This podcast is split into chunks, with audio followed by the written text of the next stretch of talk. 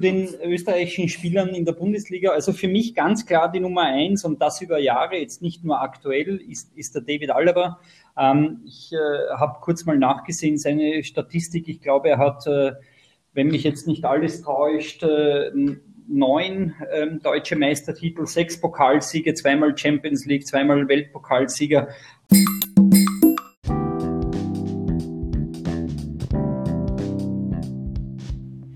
Es ist Dienstag und somit Zeit für die nächste PFF-Podcast-Folge. Ähm, ja, leider kommt die Folge jetzt etwas später raus, äh, weil das äh, Interview so lange ging. Dafür war es aber sehr, sehr unterhaltsam. So viel kann ich schon mal versprechen.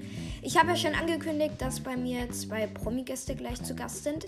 Einmal der Api und einmal der Geri. Wir werden über die österreichische äh, Liga sprechen, aber auch über die österreichischen Trainer und Spieler, über die Rivalität zwischen Rapid Wien und Austria Wien, über die Fanfreundschaft zwischen Rapid Wien und dem ersten FC Nürnberg und vieles weitere. Ebenfalls erfahrt ihr auch, äh, was mein großer Lieblingsverein ist. Äh, ich habe ja nur verraten, dass sie gerade in der zweiten Bundesliga spielen.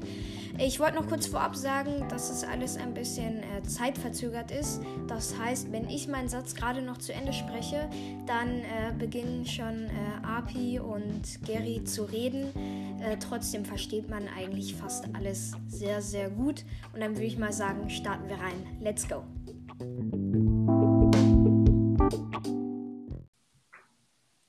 So, äh, jetzt beginnt die nächste Folge. Wir starten jetzt so richtig mit dem großen Interview.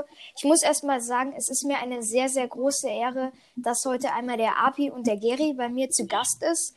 Es sind beide zwei äh, Ex-Profis. Äh, der Api hat einmal bei äh, Rapid Wien gespielt und der äh, Geri bei Austria Wien.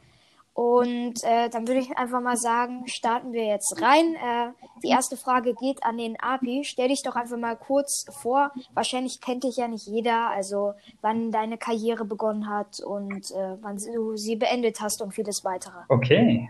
Hallo Paul zuerst mal und danke für die Einladung. Freuen uns auch sehr, heute dabei zu sein. Ähm, ja, wundert mich, dass du sagst, dass mich in Deutschland vielleicht keiner kennt. Das glaube ich jetzt nicht. Also wahrscheinlich kennen mich 80 Prozent der Fußballinteressierten in Deutschland.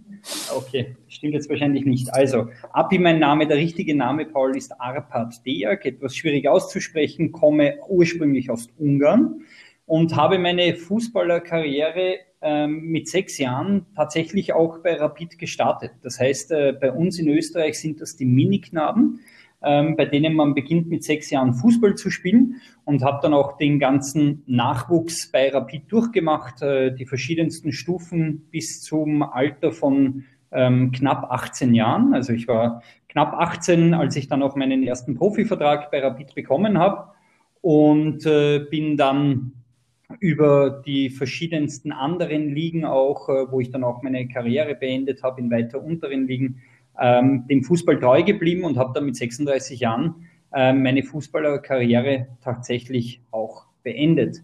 Die verschiedensten Stufen dazwischen kann ich dann gerne noch darauf eingehen, aber vielleicht möchte der Gary auch mal kurz sich vorstellen. Danke, Api. Nach unserem ungarischen Legionär und der Österreicher an die Reihe, Gary Wallisch, Gerald Wallisch, mein Name. Ähm, ich habe bei der Austria äh, gespielt, wie du es vorher schon erwähnt hast, habe auch mit sechs Jahren äh, Fußball, Fußballspielen begonnen und zwar auch direkt bei der Austria. Das heißt, wir sind äh, im Prinzip bei dem Verein beide eingestiegen, bei dem wir dann auch groß geworden sind. Habe dann auch alle Nachwuchsmannschaften durchlaufen, auch zwei Jahre ähm, als Profi angehängt äh, und habe dann ähm, in die niedrigeren Ligen gewechselt. Auch so wie der AP Regionalliga. Bei uns ist das in Österreich die dritte Liga, bei euch beginnt sie ab der vierten. Äh, Landesligen, Kreisligen und dergleichen und habe dann auch mit, äh, wie alt war ich, 37 Jahren äh, aufgehört, Fußball zu spielen.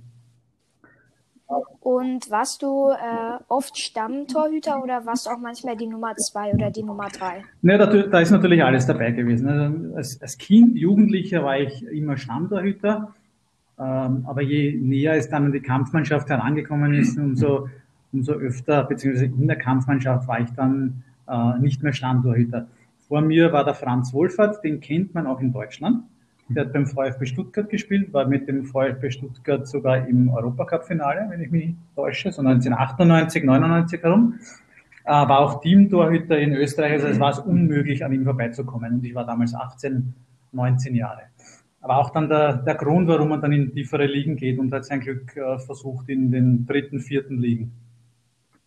Ja, verstehe ich. Und Api, auf welcher Position hast du gespielt? Ähm, ich war der Stürmer, also ich war eigentlich derjenige, der den Gary immer zur Verzweiflung gebracht hat ähm, und unzählige Tore geschossen habe. Aber ja, Stürmer war mein Naturell und äh, dort habe ich mich auch durchgebissen, ähnlich wie der Gary auch erzählt hat. Im Profitum ist dann die Luft sehr dünn. Ähm, ich hatte zwar das Glück einerseits äh, in eine äh, sehr gut funktionierende Mannschaft damals als Jungprofi aufzusteigen. Ähm, habe dort dann auch mit Leuten wie Peter Stöger zusammengespielt, den man auch in Deutschland kennt. Ähm, oder auch einem Trifon Ivanov, der international tätig war und auch auf Weltmeisterschaftsbühne für Schlagzeilen gesorgt hat. Aber die Luft ist äh, da oben im Profitum ganz dünn und äh, wenn man sich da, also einerseits, wenn man nicht vielleicht ein Jahrhunderttalent ist, das sich da durchschlägt und andererseits vielleicht auch noch mit Verletzungen zu kämpfen hat, dann kommt man leider zu nicht allzu viel Spielzeit. Und ich habe dann auch den gleichen Weg eingeschlagen wie der Gary, ähm, bin dann auch in untere Ligen gegangen, habe dort mein Glück weiter versucht. Und warst du eher kopfballstark oder warst du zum Beispiel eher schnell und warst Dribbeltechnik äh, techni technisch sehr stark? Oder? Da muss ich gleich reingrätschen. Im Endeffekt gar nichts von alledem, was du jetzt aufgezählt hast überraschender, dass er doch ein Profijahr geschafft hat. Nein, ich glaube, ich kann es da wegnehmen. Er war sehr kopfballstark. Paul, gleich seiner geringen Körpergröße.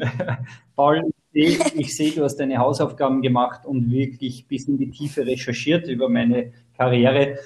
Ich war eine Kombination von allem, das du genannt hast. Also Kopfballstark zuallererst, obwohl ich vielleicht nicht der allergrößte bin mit 1,72, aber man nannte mich den österreichischen Horst Rubesch und äh, natürlich dribbelstark und äh, haben nur die schönsten Tore erzielt. Also das kann man auch, glaube ich, auf, auf den verschiedensten YouTube-Videos noch nachsehen.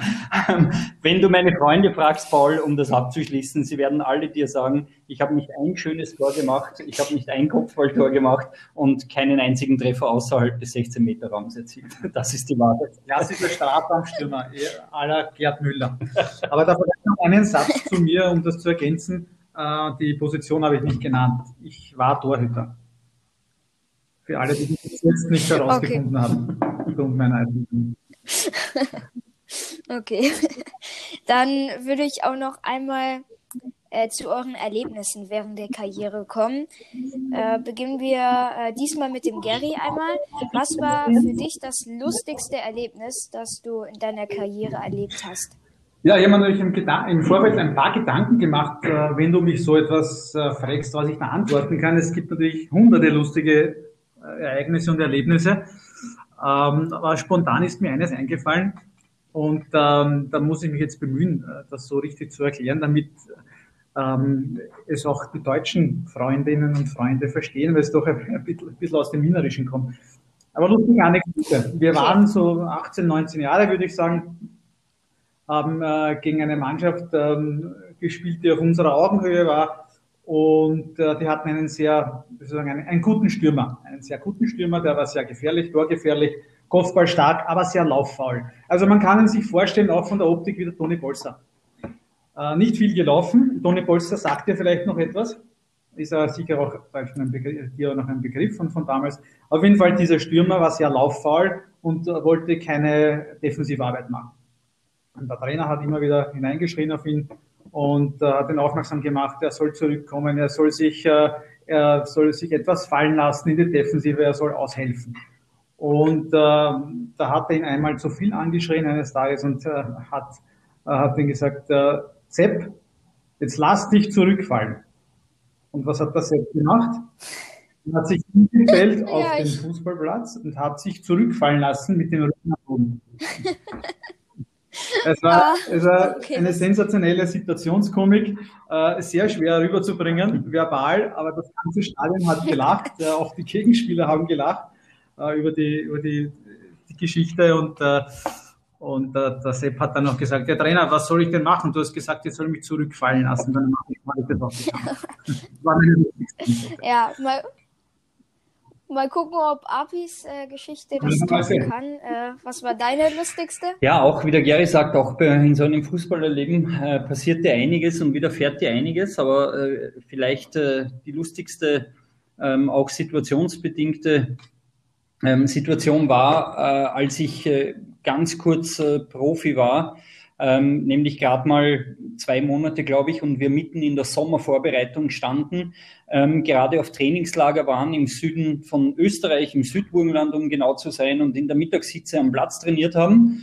Ähm, und äh, plötzlich hören wir, dass äh, großes Getöse, ein Auto vorfährt mit äh, gefüllt sieben Auspuff ähm, und 400 PS. Ähm, und dieser Wagen, ein wohlgemerkt roter Ferrari, direkt am Spielfeldrand parkt, ähm, also gefühlt neben der Stor Torstange eingepackt hat.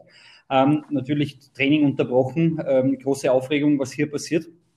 Es steigt unser neuer Mitspieler aus dem Wagen, Trifon Ivanov, der, ähm, ich weiß gar nicht von welchem Verein zu Rapid gewechselt ist und als der Königstransfer in diesem Sommer präsentiert wurde. Trifon Ivanov steigt aus diesem roten Ferrari mit einer damals Mitte der 90er Jahre äh, bekannten modischen Männerhandtasche, die man so unter der Achsel getragen hat, wo seine Accessoires drinnen waren. Ähm, und, und, ist okay. mitten auf dem Platz äh, uns Spielern präsentiert worden als der neue Königstransfer. Ähm, natürlich alle verwundert, dass das mitten im Training passieren muss. Äh, der rote Ferrari ist, glaube ich, noch gelaufen. Den hat er gar nicht abgestellt, den Motor. Ähm, es hat fünf Minuten gedauert. Der Präsident hat seine Ansprache gehalten. Trifonov, Trifon Ivanov ist wieder an den äh, Spielfeldrand gegangen. Ähm, und wir haben wieder weiter trainiert, äh, verwundert und Trifon Ivanov äh, hat, hat sich dort dann noch eine Zigarette angesteckt, hat die gemütlich geraucht, bevor er dann wieder in den Ferrari gestiegen ist und äh, weitergefahren ist. Genau, also das war äh, einerseits ein lustiges Erlebnis, aber andererseits auch, auch sehr skurril. Aber du kannst dir vorstellen, wie das äh, restliche Training dann weiter verlaufen ist, nachdem der Königstransfer rauchend in seinem Ferrari gestiegen ist. Das wäre ja heute gar nicht mehr möglich gewesen. Äh, das waren halt die früheren Zeiten. ähm, kommen wir nun zur lustigsten Geschichte, jetzt aber dann zur emotionalsten Geschichte oder Erlebnis. Äh, was war deine, ja, emotionals, dein emotionalstes Erlebnis, Gary? Ja, da gab es natürlich auch einige, ähm, einige, ähm, die ich auch kombinieren kann in der Form. Da kann ich gar kein einzelnes Ereignis herauspicken. Aber ich würde es mal so beschreiben. Ich habe im Nachwuchs auch äh, im Nachwuchsnationalteam gespielt, unter 16, unter 17. Und da haben wir natürlich auch im Ausland gespielt und da war es natürlich immer eine, eine sensationelle Sache, wenn die Bundeshymne gespielt wurde mit der Austria auch auf Auslandsturnieren gespielt, einige Male in Deutschland, auch gegen Bayern München, Schalke 04, Werder Bremen etc. gespielt. Ähm, auch gegen Real Madrid und AC Milan bei verschiedensten internationalen Turnieren, Inter Mailand, Barcelona. Und ähm, da spielte oft die Bundeshymne vor den Spielen. Und das war schon eines der sensationellsten Sachen, wenn du mit 15, 16, 17, 18 Jahren ähm, sozusagen genau das schon erlebst, was du tagtäglich im Fernsehen siehst. Also das war sicher jetzt eines der emotionalsten Erlebnisse und vielleicht das zweite, das noch ganz kurz anführen. Ähm, mein letztes Spiel als Spieler überhaupt, da wurde ich dann verabschiedet von einem letzten äh, Verein, bei dem ich war. Und äh, da gab es dann halt eine, ja, eine, eine, wie sagt man, eine Allee, die sie gemacht haben für mich, links und rechts auf, ähm, aufgebaut, äh, wie du es kennst, wenn, äh, wenn, wenn Mannschaften zum Meistertitel gratuliert wird und mit mit Pipapo und allem drum und dran und das war natürlich auch sehr, sehr, sehr emotional. Und äh, wie war deine emotionalste Geschichte äh, oder Erlebnis halt? Ja, äh, zuerst äh, bin ich sehr gerührt, also mir kommen fast die Tränen, wenn ich dem Gary zuhöre bei seinen Erlebnissen. Ich bin ganz, äh, ganz gerührt, muss mich kurz sammeln. Ähm,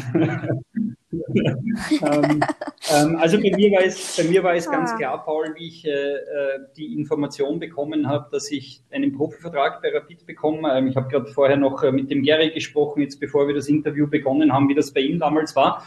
Und normalerweise ist das so ein schleichender Prozess. Du wirst an die Mannschaft herangeführt, du darfst ein paar Mal mittrainieren, du bist vielleicht das ein oder andere Mal im Mannschaftstraining dabei, dann vielleicht bei einem ersten Spiel an der Bank äh, oder auf der Bank, wirst dann vielleicht eingewechselt und irgendwann einmal bekommst du dann einen Profivertrag. Ja? Und, äh, und oft ist es dann nicht so ein emotionales Erlebnis. Bei mir war es aber wirklich ziemlich abrupt, weil die Mannschaft damals im Umbruch stand und man sehr viele neue Stars geholt hat, kaum Kaderplätze verfügbar waren. Man hat zwei bis drei äh, Nachwuchsspieler mittrainieren lassen über den Sommer bei Rapid ähm, und hat sich dann in Wirklichkeit für einen vom, vom Nachwuchskader entschieden, der dann auch einen Profivertrag bekommt. Und ich wusste, dass das so irgendwann in der letzten Juliwoche passieren wird, wo man dann weiß, wie viele Plätze man im Kader hat. Bei uns gab es damals 22 Kaderplätze und dann war es tatsächlich so, dass äh, in der letzten Juliwoche nach dem letzten Training ähm, auch unser damaliger Trainer, der Ernst Dokopil, äh, zu mir gekommen ist und, und gesagt hat, auf gut Wienerisch, Spurli, du hast es geschafft. Ähm, und dann war mir klar, dass ich äh, einen Kaderplatz bekomme und einen Profivertrag angeboten bekomme. Natürlich kannst du dir vorstellen, wenn du als Sechsjähriger zu Fußballspielen beginnst, bei deinem Herzensverein und dann auch dort ähm, wirklich äh, dabei sein darfst, bei den Stars in der Kabine mittrainieren darfst oder dich umziehen darfst, dass das dann schon ähm, ein ziemlich emotionaler äh, Moment ist und ja, das wäre dann meiner gewesen. Das kann ich mir vorstellen. Äh, was war das schlimmste Erlebnis für dich, äh, Gary? Also zum Beispiel. Ja, genau, du sprichst das so? an. Das ist die Verletzung, meine einzige richtig große Verletzung, Gott sei Dank, äh, muss ich auf Holz klopfen, äh, war auch mein schlimmstes Ereignis. Das war aber auch schon mit 16 Jahren. Ähm, ich hatte eine Knorpeloperation im Knie. Das war jetzt keine große Operation, aber wenn du mit 16 eine Knieoperation hast, es äh, war ein Knorpel an der Wachstumsfuge, das heißt, er hat auch Auswirkungen irgendwie aufs Wachstum, also war eine komplizierte Sache. Ähm, da war schon ein großer Rückschlag. Ähm, ich hatte zwar den Arzt von der Rapid, muss ich sagen, ja, das war damals der beste Sportarzt in Österreich, der mich operiert hat. Äh, und der wusste auch nicht richtig Bescheid, in welche Richtung es geht, wie er ansetzen muss, hat sich dann in Deutschland ähm, Inputs geholt, wie er mich operieren soll. Und ähm, das war schon, also da war die, meine Karriere an der Kippe, weil einige Ärzte gesagt haben, äh, es wäre doch besser, wenn ich aufhöre, komplett zu spielen und vielleicht in zehn Jahren wieder beginne. Was natürlich kein Ansatz ist, wenn man 15, 16 Jahre ist. Also das war wirklich, ähm, würde ich sagen, Gott sei Dank dann schon der negative Höhepunkt, äh, was, meine, was mein schlimmstes Ereignis betrifft. Hat sich dann aber alles zum Guten gewendet, äh, Gott sei Dank. Und äh, ja, ist dann nie wieder so schlimm geworden, wie es damals war mit 16. Krass. Und wie lange bist du dann? Äh, überraschenderweise nicht lange. Meine Operation war am 1. April, also ein April-Scherz. Und äh, in der Sommervorbereitung im Juli war ich wieder dabei. Also April, Mai, Juni, drei Monate okay. für diese Operation war sehr, sehr wenig zur damaligen Zeit, weil ich ja auch keine professionelle Unterstützung hatte in dem Sinn weil ich kein Profi war, sondern noch Nachwuchsspieler. Ähm, daher war das sicherlich auch der, der größte Boost, den, den man zu der Zeit hätte machen können. Und Api, war es bei dir auch eine Verletzung? Oder ja, äh, es war teilweise auch eine Verletzung, die aber nicht so schlimm war wie beim Gary, aber zu einem sehr, sehr äh, schlechten Zeit oder zum schlechtestmöglichen Zeitpunkt bei mir passiert ist. Das war während meinem äh, Profijahr bei Rapid, ähm, wo mir im September dann im Zuge eines Spiels, eines Testspiels mit der Kampfmannschaft ähm, ein, ein, Verteidiger äh, reingegrätscht ist und mir äh, sämtliche Bänder im Knöchel gerissen sind. Auch das eine Operation äh, mit sich brachte und ich dann für fast vier Monate ausgefallen ist. Und das natürlich, wenn du gerade am Sprung bist, ähm, dich ins Profitum zu integrieren und die ganzen Abläufe kennenzulernen und dann plötzlich ausgerissen wirst, das war sicherlich so äh, das schlimmste Erlebnis für mich auch. Ich äh, bin dann zwar vier Monate später im Jänner wieder ins Mannschaftstraining eingestiegen, aber der, der, ähm, der Unterschied war dann einfach zu groß, als 18-Jähriger noch nicht äh, richtig Fuß gefasst zu haben und dann gerade frisch von einer Verletzung zu kommen, ähm, der war dann einfach zu groß und ich habe dann leider auch den Sprung zurück äh, nicht mehr geschafft, war zwar dann noch im Profikader dabei, aber hatte keine Chance mehr auf, auf Spielminuten. Wie lange warst du denn ich insgesamt im Profikader? Mhm. Insgesamt eineinhalb Jahre bei Rapid im Profikader. Ich war zwei okay, Jahre Gary? im Profikader. Okay, okay. Ähm, ja, also dann will ich mal zu einer kleinen Rivalität kommen. Äh, wahrscheinlich äh, ist es schon vielen aufgefallen. Ähm, Rapid Wien und gegen Austria Wien ist ja das äh, zweitgrößte Derby nach Celtic gegen Glasgow Rangers in Europa. Und wie lange gibt es schon diese große Rivalität eigentlich zwischen den beiden Vereinen? Und darf man eigentlich so wie ihr beide befreundet sein, wenn der eine mal bei Rapid Wien unter Vertrag war und der andere bei Austria Wien? Wen fragst du jetzt? Wer soll antworten? Äh, dann frage ich mal wieder den Sehr gut. Api, weil Gary war Sehr gut, dann davor ich glaube, wir haben noch erstes dran. 25 Minuten Zeit, Paul, dann nutze ich die jetzt auch, damit der Gary nicht mehr zu Wort kommt. Ähm, ja, also einerseits äh, zu dem, äh, zur Rivalität, äh, wenn du in Wien aufwächst und wenn du so wie wir beide ähm, mit sechs Jahren bei Austria oder bei Rapid Fußball zu spielen beginnst, dann wird dir das eingeimpft. Bei Rapid ist deine Farbe grün, bei Austria ist deine Farbe violett oder äh, wie auch immer man das nennt in Deutschland. Bei uns ist es lila sogar. Ähm, Ja, also bei Okay, das, also auch das sind die Purple-Farbenen, nein, auf Englisch gesagt, aber ähm, das sind diejenigen, mit denen du grundsätzlich nicht verkehrst, mit denen du nicht sprichst und äh, der andere Verein ist für dich tabu. Man trifft sich zweimal im Jahr zu einem Auswärts- oder Heimspiel, auch im Nachwuchs. Und auch dort kannst du dir vorstellen, im Nachwuchs sind schon ähm, hunderte Zuschauer am Platz, die natürlich die, die Nachwuchsmannschaften dieser beiden führenden Vereine sehen wollen. Das heißt, die Rivalität ist groß, die, die wird dir mitgegeben mit, mit dem, äh, ja, in der ersten Mannschaft eigentlich schon bei den Minignamen. Äh, wirkliche Freundschaften entstehen selten. Unsere Freundschaft ist dadurch entstanden, dass der Gary und ich lustigerweise auch ins gleiche Gymnasium, in die gleiche Schule gegangen sind, weil wir auch in der gleichen Nachbarschaft aufgewachsen sind. Bei uns in Österreich spielt man dann auch Schulmeisterschaften, das nennt sich bei uns die Schülerliga. Ähm, und da wird nicht nach Verein ausgesucht, sondern nach besten Spielern der Schule. Das heißt, wir haben es glücklicherweise auch beide in diese Schulmannschaft geschafft und haben dort auch gemeinsam Erfolge gefeiert, lustigerweise.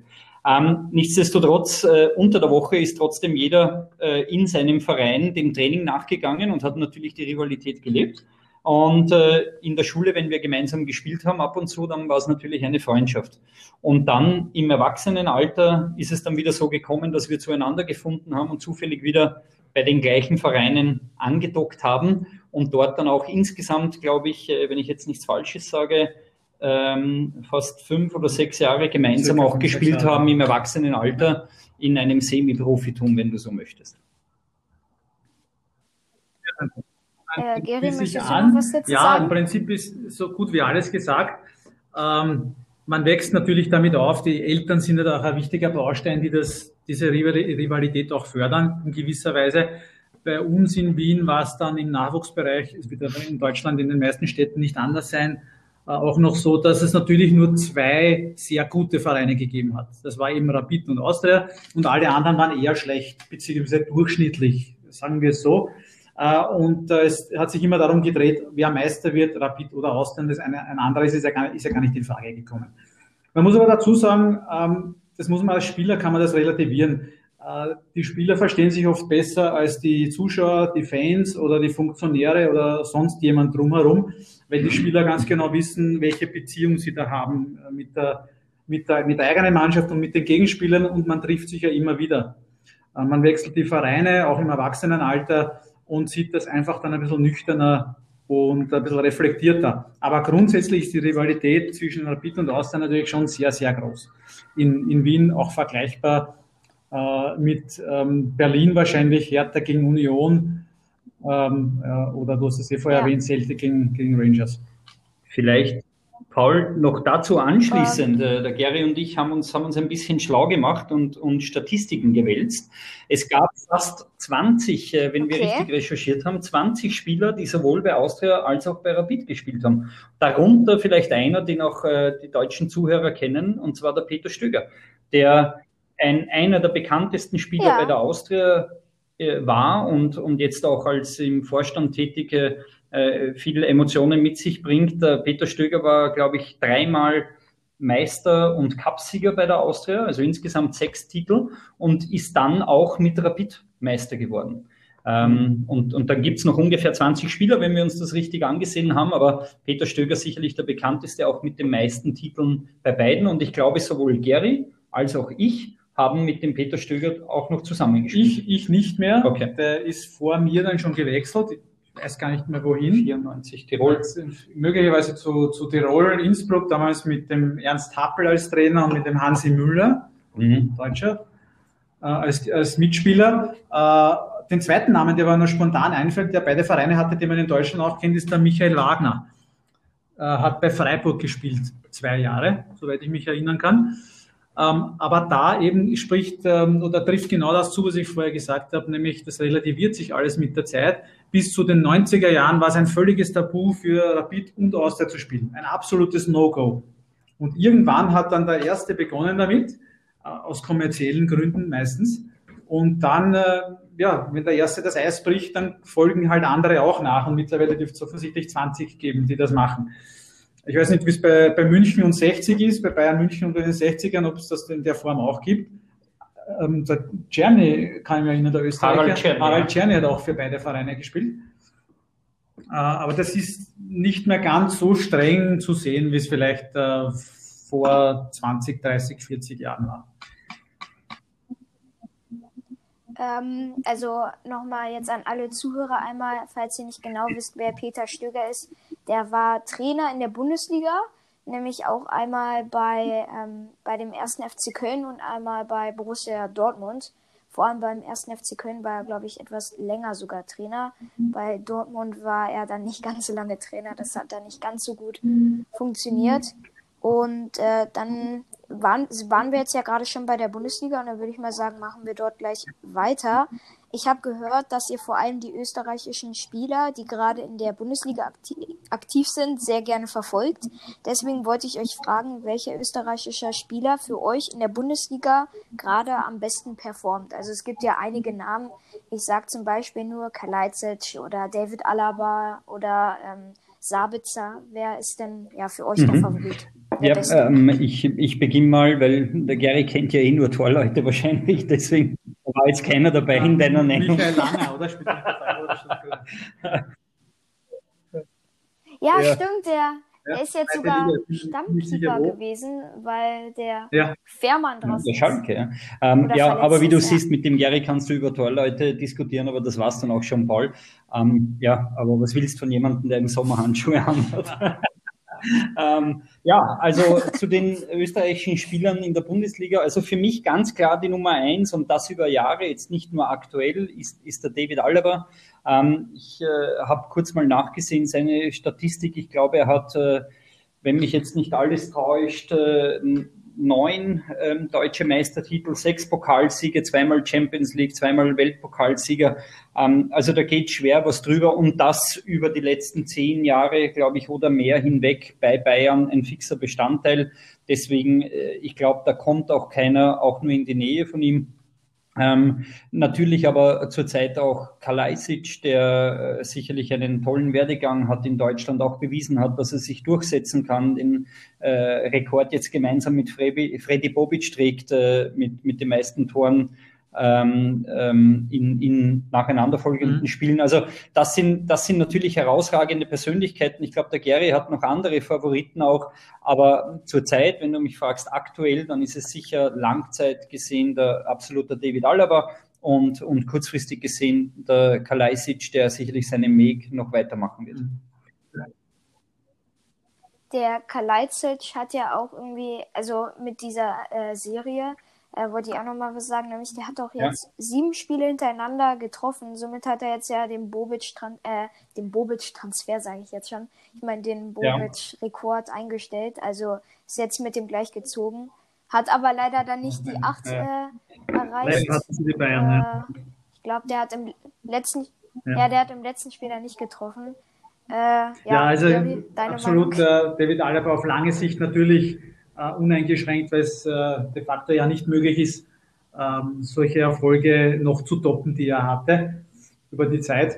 Äh, aber für mich ist auch speziell ähm, der Sabitzer bei Leipzig ähm, unglaublich großer Aktivposten. Er spielt jetzt seit ähm, auch ich seit fünf Jahren bei Leipzig, ähm, ist im Gespräch bei, in England, ich glaube bei Man City oder Man United und äh, würde wahrscheinlich mit dieser Performance sogar im deutschen Nationalteam spielen zurzeit. Absolute Stütze, Kapitän bei Leipzig. Ähm, sicherlich einer der, der stärksten ähm, offensiven Mittelfeldspieler, die es wahrscheinlich in, in diesem Raum zurzeit gibt. Aber auch andere wie ähm, der Xaver Schlager, der mir sehr, sehr gut gefällt bei äh, München-Gladbach. Ähm, oder, ah, Entschuldige, Wolfsburg, äh, ja, Wolfsburg. Do, äh, Wolfsburg oder, oder? Ähm, äh, der Leiner bei Mönchengladbach, ja, die alle äh, auch von, von, den, von den österreichischen Trainern mitgenommen wurden teilweise. Also vom, da können wir dann gleich zum Trainer übergehen. Ja. Äh, Glasner, Hütter, auch erfolgreich, sehr, sehr erfolgreiche Trainer, die wir ähm, da exportiert haben. Und das zeigt auch, welche, welche Entwicklung der österreichische Fußball in den letzten zehn Jahren, sage ich mal, durchgemacht hat. Ja. Also gibt's, da ist es wirklich schwierig, jemanden herauszupicken, abgesehen vom Alaba, der natürlich aufgrund der Erfolge äh, extrem weit oben steht. Aber ich glaube, Österreich ist das, das Land mit den meisten Legionären in Deutschland, aufgrund der Nähe und der Sprache natürlich, aber trotzdem auch aufgrund der Performance. Und das ist schon eine sehr gute Sache, muss ich sagen. Ähm, aber ich irgendwie habe ich, also du hast ja jetzt die ganzen Namen genannt, das heißt, die müssten ja dann auch in der Nationalmannschaft spielen. Äh, das sind ja wirklich sehr, sehr gute Spieler und von den Namen her auch und die äh, performen auch wirklich in, zurzeit wirklich sehr, sehr gut. Aber ich glaube, die haben sich oder jetzt nicht für die EM. Paul, natürlich haben wir uns für die EM qualifiziert. nee, aber für, denn für die W, nee, für irgendeine ja, für die letzte, Meisterschaft für die, haben sie sich nicht für qualifiziert, glaube ich. vorangegangene Weltmeisterschaft haben sie sich nicht qualifiziert. Für die jetzige kommende Europameisterschaft, ah, okay, die ja eigentlich okay. auch schon vergangen wäre, äh, wenn Corona, dann genau, dann haben wir uns dann qualifiziert, qualifiziert, jetzt starten wird im Juni. Äh, da spielen wir gegen Niederlande, Rumänien und Ukraine. Ukraine. Jawohl. Ja.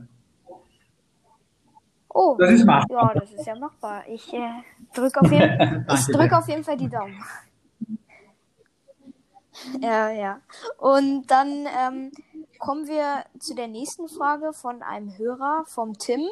Äh, der ist Nürnberg-Fan, der war auch bei uns äh, schon im Podcast. Das ist der erste Fußballexperte, der selbst eine Frage gestellt hat.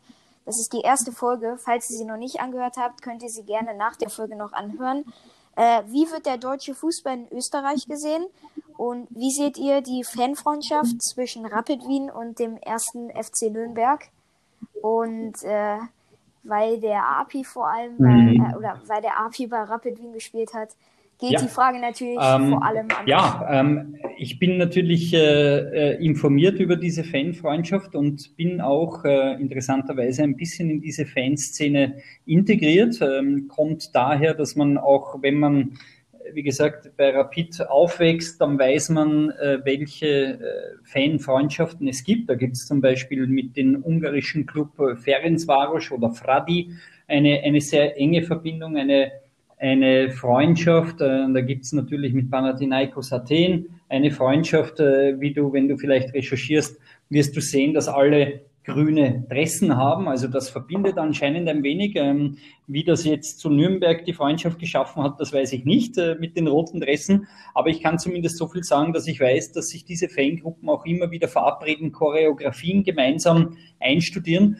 und auch dann bei den einzelnen Matches der, der Vereine Unterstützung anbieten. Das heißt, dass Rapid ähm, die organisierte Fanszene von Rapid zu Spielen von oder Heimspielen von Nürnberg anreist und dort ähm, lautstark unterstützt und umgekehrt.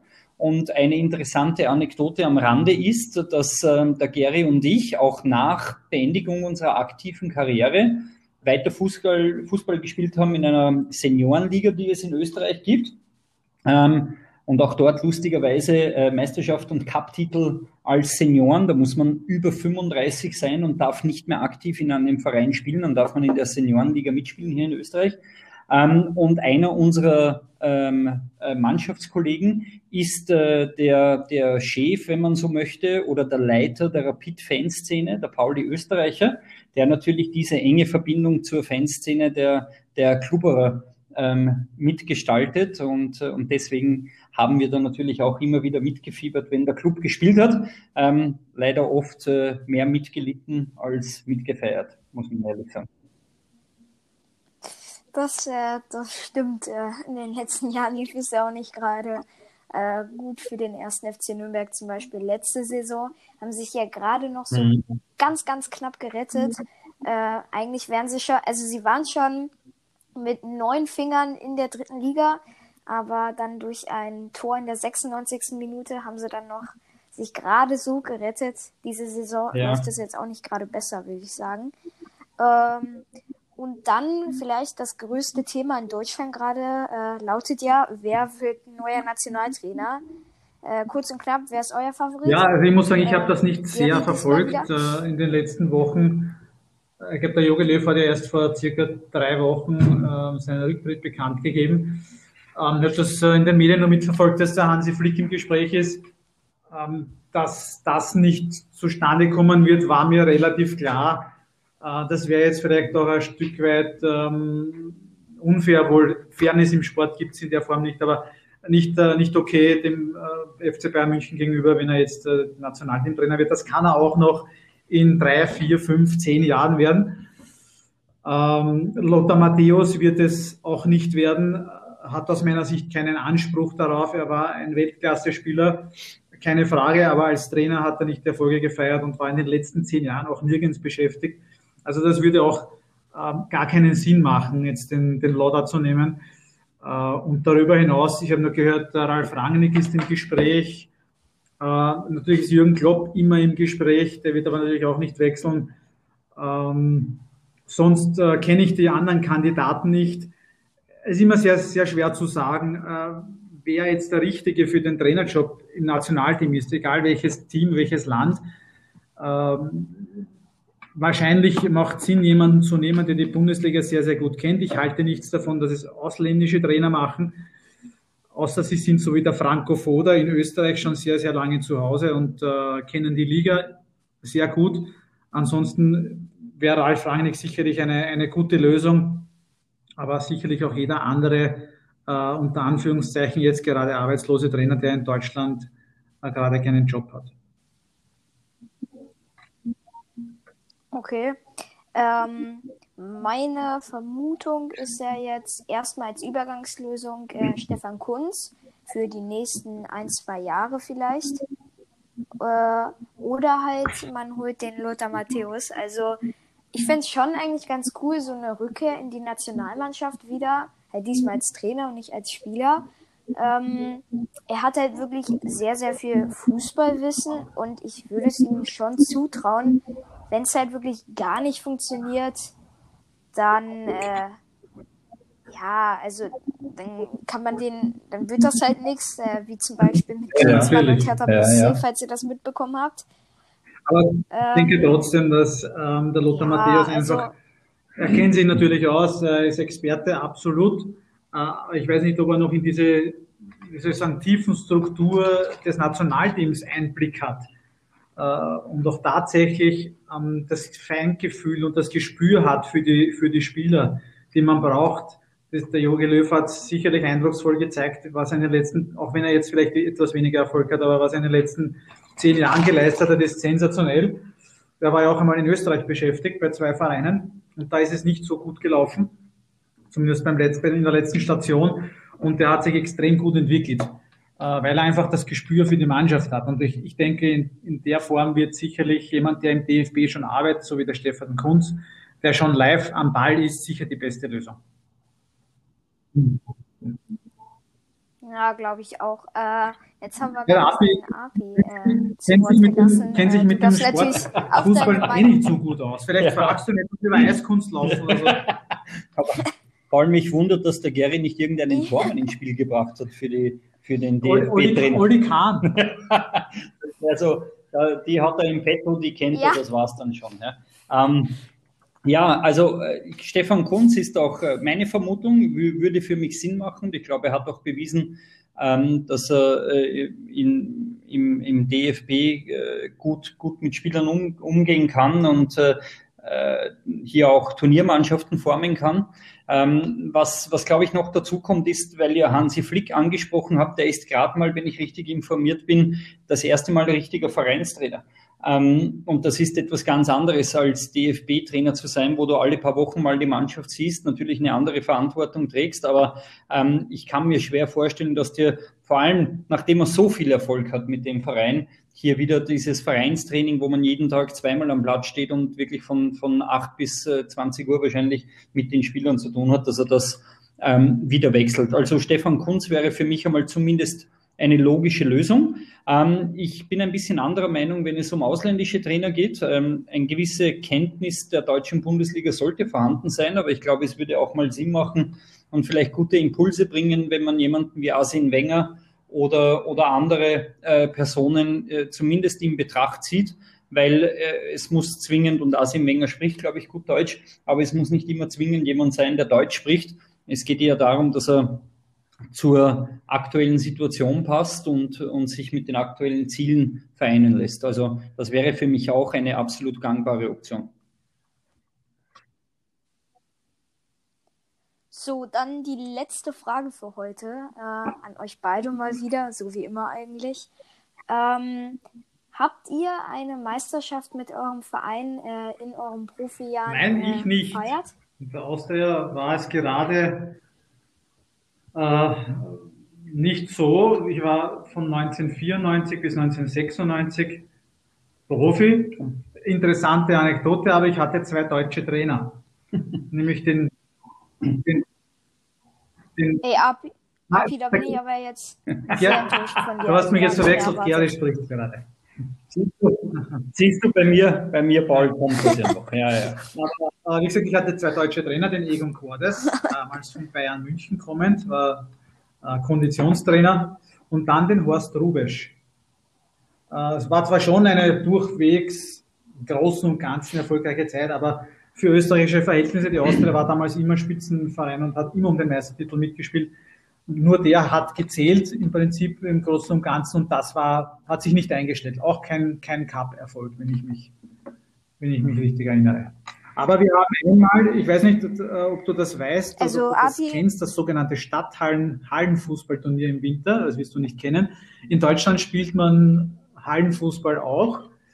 Ähm, aber nur mehr rudimentär, sage ich jetzt einmal, das ja. Verletzungsgefahr ist so groß, aber das Wiener Stadthallenturnier war das größte Fußballhallenturnier Europas zu dieser Zeit und das haben wir gewonnen. Und das war eines, äh, das schon ein schönes Erlebnis, weil die Halle äh, rappelvoll war mit 10.000 Zuschauern und auch sehr emotional und das Finale gegen Rapid 1 zu 0 gewonnen und das war Carsten Janker damals bei Rapid gespielt. War schon sehr, war schon sehr schön.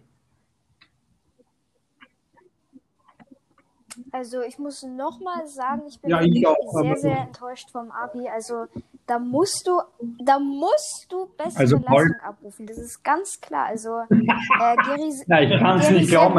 Abgekatzt. Ihr habt euch vorher abgesprochen vor diesem Interview. Die Fragen wurden mir nicht zugestellt. Ich weiß gar nicht, ob ich mich eventuell zurückziehen soll aus dem Interview.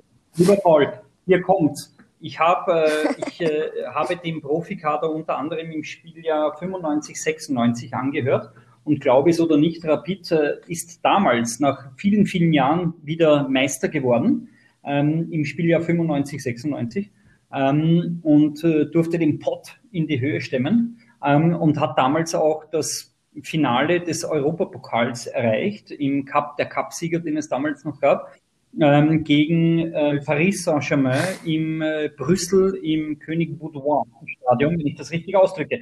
Nein, das war in meiner Zeit als Profi, aber, und jetzt kommt's, ich durfte nicht mitfahren. Ähm, aber ähm, Arnautovic hat sich auf seine Schuhe sticken lassen, dass er Champions League-Sieger äh, ist, obwohl er keine Minute gespielt hat. Wenn ich Gleiches tue, dann bin ich österreichischer Meister und stand im Cupfinale.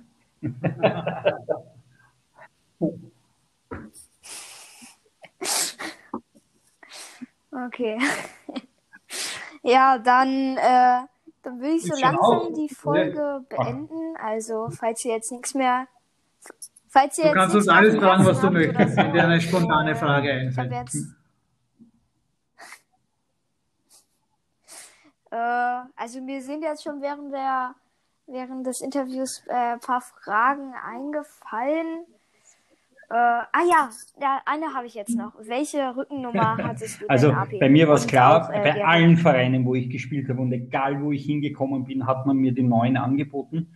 Ähm, wenn die zufällig besetzt war oder nicht vergeben werden durfte, weil sie große Persönlichkeiten getragen haben, dann habe ich die elf genommen. Ähm, beim Gary war es auch ganz klar, der hat, ich antworte für ihn, ähm, der hat, normalerweise tragen ja Torleute die Nummer eins, aber der war damals schon ein bisschen schwammig ähm, und nicht ganz durchtrainiert, hat einen sehr breiten Buckel, den haben sie sogar oft die 111 drauf gemacht. Ja. Nein, es war klar, dass die Torleiter zumindest zu der Zeit, die die Nummer 1 tragen, dass mit den anderen Nummern, dass jemand die Nummer 23 oder 47 oder was auch immer trägt, war extrem unüblich. Da gab es nur einen, der mir einfällt, der Tormann von Argentinien, der hat die Nummer 7 getragen. Und das war eine Sensation weltweit. Das war, glaube ich, der einzige Tormann, der nicht den Einser trug. Aber war in den 80er Jahren, also weit, weit, weit vor deiner Zeit. Ich trug natürlich die Nummer 1. Jetzt ist was runtergefallen. Nein, alles okay bei uns. Ist jetzt was runtergefallen gerade? okay. Gut, dann, äh, falls ihr vielleicht äh, keine Fragen an mich noch irgendwie habt äh, im deutschen Fußball, dann würde ich jetzt. Eine Frage hätten wir trotzdem noch, Paul. Wo dürfen wir uns das Recording anhören? Weil wir haben schon unzählige okay. Fananfragen aus der Rapid- und Austria-Fangemeinde. Wann strahlst du das aus? Ähm, also mhm. auf, äh, vor allem auf Spotify natürlich. Und äh, ja, also vor allem auf Spotify, auch auf anderen ja. Plattformen wie zum Beispiel Google Podcast oder so. Mit äh, Apple Podcast, äh, das ist leider noch nichts. Äh, ich hoffe, das äh, wird dann noch.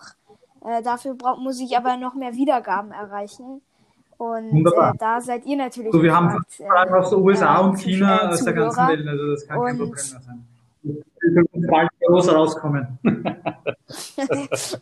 Aber eine letzte Frage hätte ich doch noch an dich. Was ist denn dein Lieblingsverein in Deutschland? Ist es ja. Berlin, weil du in Berlin wohnst? Ist es Nürnberg, weil deine Eltern aus äh, Nürnberg kommen? Oder ist es doch ganz was anderes? Also äh, mein, mein großer, also mein Lieblingsverein ist äh, wirklich äh, der erste FC Nürnberg weil ja, wie du es gerade schon erwähnt hast, äh, meine ganze Familie kommt äh, aus Nürnberg und somit äh, mhm. ja, haben sie das äh, weiter vererbt.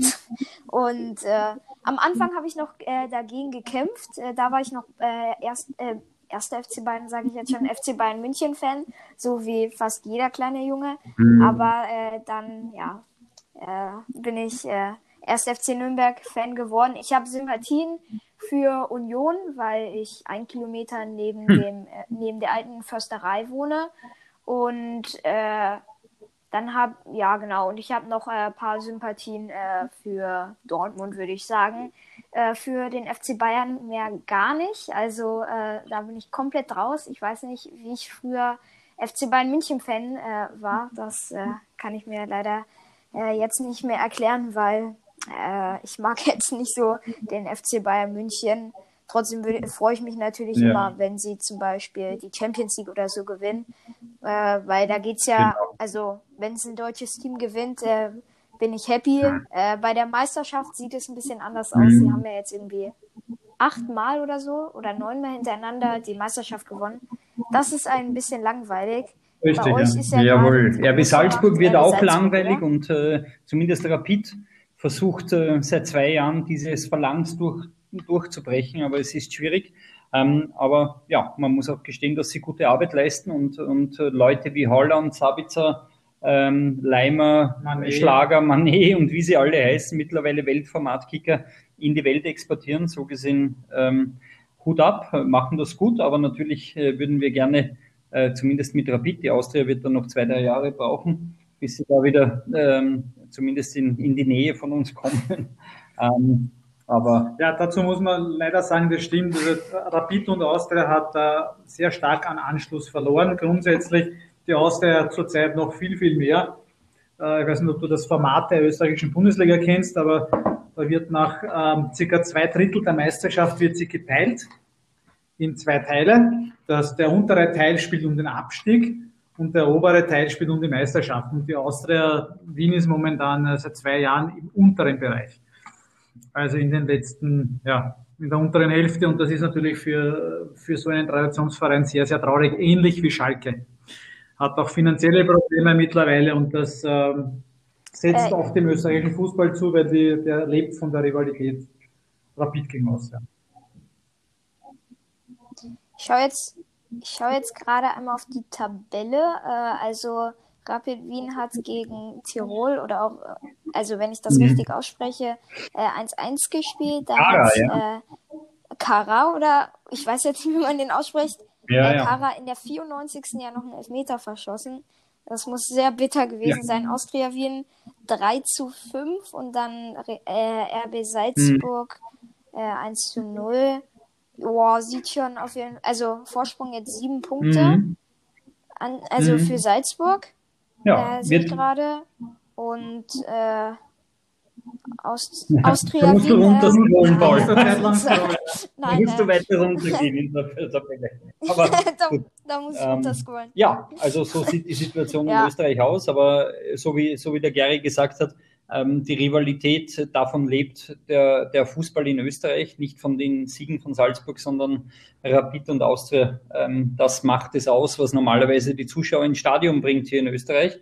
Ähm, und sobald Austria auch wieder besser äh, dasteht, äh, ja, umso, umso schneller geht es auch wieder bergauf mit dem österreichischen Fußball. Also hoffen wir mal das Beste. Ja, okay, gut, dann äh, beenden wir jetzt wirklich die Folge. Habe ich ja jetzt schon zweimal oder so gesagt.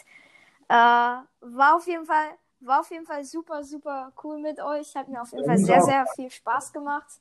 Und äh, ich fand am besten, ich fand am besten die Erlebnisse. Äh, die waren auf jeden Fall sehr, sehr witzig und äh, auch emotional oder also schlimm. Und äh, hat mich auf jeden Fall super, super gefreut und ich hoffe, wir werden uns auf jeden Fall. Alles klar, du Paul, wegen der vielen Fanzuschriften, die wir dann bekommen werden, wir schicken dir die E-Mail-Adressen, okay? Gut, Paul. Danke okay. für die Einladung. Danke für die Einladung. Perfekt. Bald. Tschüss aus Wien. Ciao. Ja, gerne. Gut.